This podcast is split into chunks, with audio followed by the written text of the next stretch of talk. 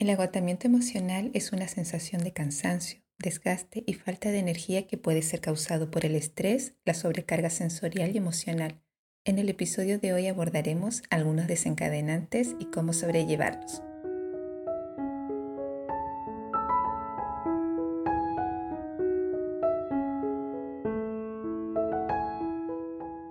Bienvenido, bienvenida a Café Autista. Yo soy Nel y me alegra que estés aquí. Este es mi espacio. Abordaré distintos temas desde mi experiencia y mirada autista. Espero estés confortable. Comenzamos.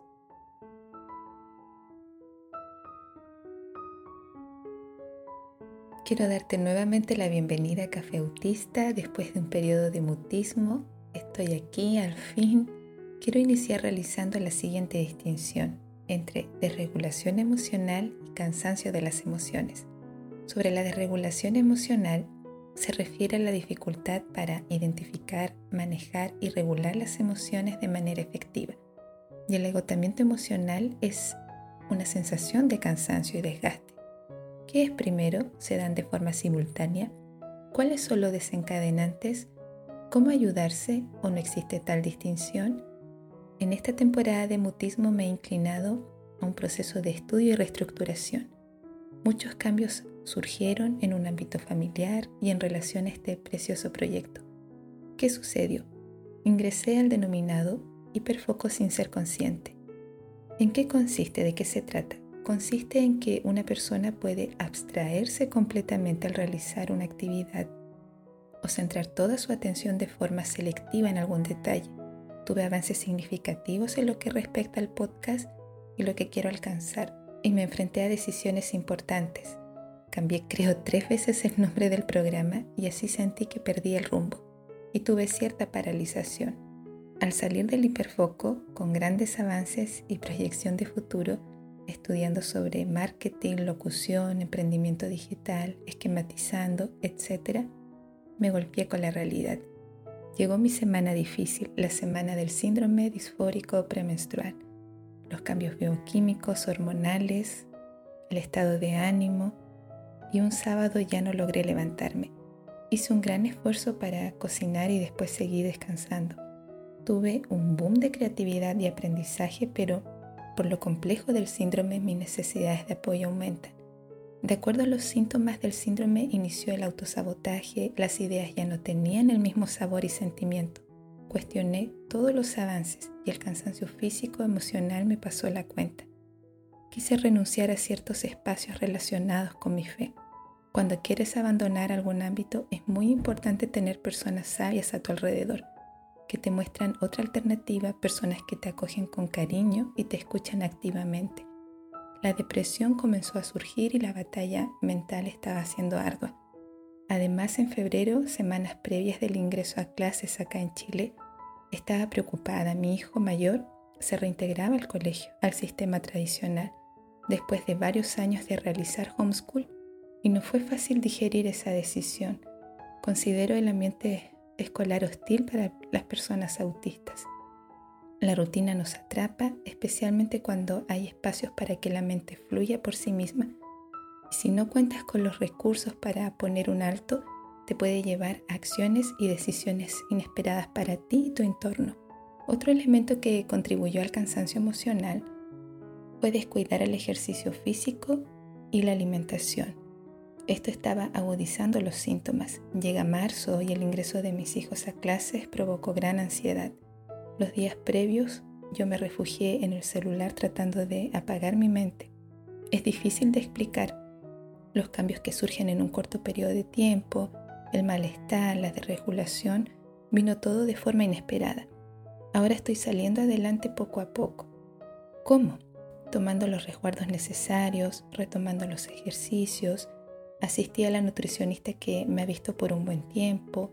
No es solo por un sentido estético, sino a nivel neurológico, cómo yo funciono y el papel que juega la alimentación.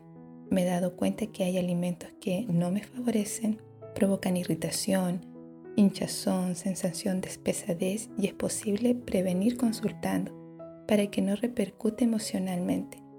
Y he solicitado tiempo fuera de algunas responsabilidades. Hay que buscar ayuda y contar con una red es fundamental. retomé también las sesiones con mi psicóloga y eso ha sido clave.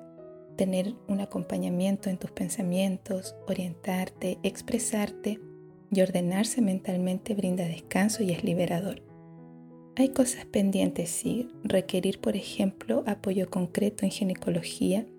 Quiero hacer más ruido en esta área y encontrar un profesional pertinente en la materia o alguien que visualice el problema, alguien que te tome en serio. En esos momentos previos a la menstruación me siento morir y no es una broma. Por favor, tómenme en cuenta.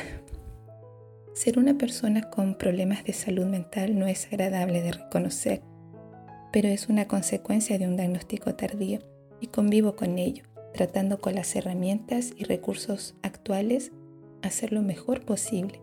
Ser responsable y la autodisciplina es primordial.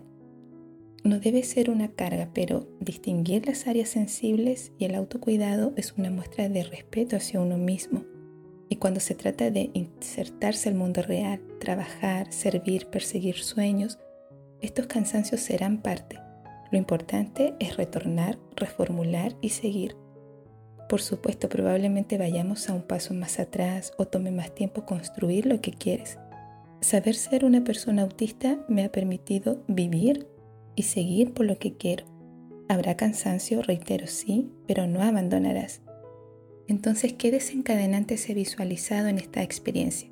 Factores estresantes, la salud de los hijos, los cambios repentinos, las responsabilidades simultáneas, la monotonía que da lugar al sobreanálisis, el hiperfoco inconsciente, el propio síndrome, la depresión, reprimir las emociones, descuidar hábitos saludables como hacer ejercicios y qué estrategias se ha ido incorporando.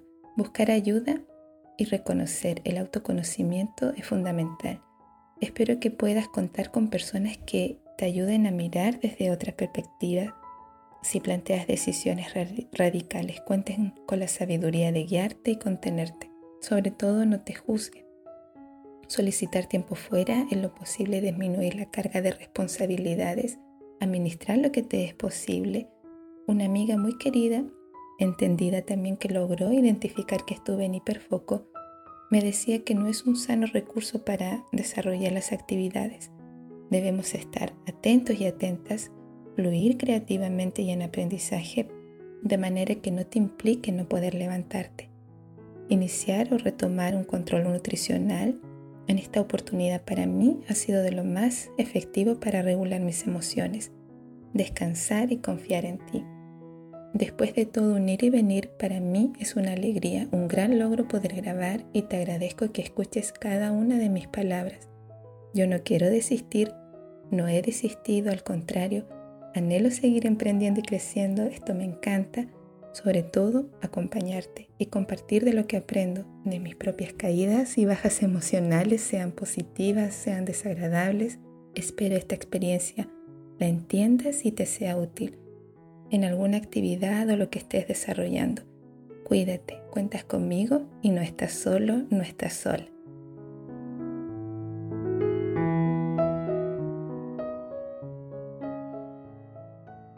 Por hoy voy cerrando. Gracias por estar conmigo. No olvides suscribirte y compartir. Me despido afectuosamente.